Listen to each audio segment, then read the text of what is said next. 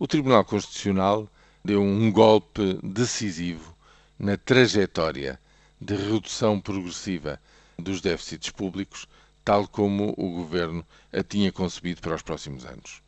Dizem os juízes do Tribunal Constitucional, por larga maioria, que aquilo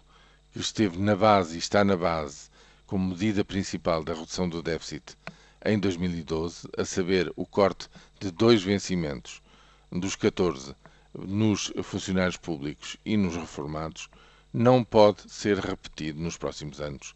O princípio da igualdade obriga a soluções diferentes. Bem, poder-se-á dizer que aritmeticamente, em termos mais coisa, menos coisa,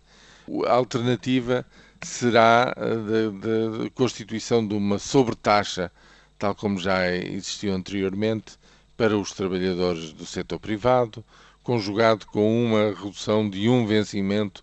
para funcionários públicos e reformados. Assim, todos levariam, provavelmente, e é possível aritmeticamente chegar a uma solução de que todos, no fundo, contribuírem proporcionalmente com o mesmo esforço para a redução do déficit. Mas atenção que essa receita é uma receita que, no fundo, continua a condicionar fortemente o desempenho económico e, eh, no fundo, prolongar, digamos, eh, aquilo que está a ser feito com eh, resultados mais do que questionáveis em termos não só de receita pública, como ainda por cima, como um garrote evidente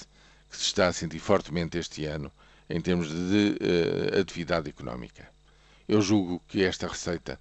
não pode e não vai ser repetida nos próximos anos e este é um assunto muito sério e é uma condicionante muito importante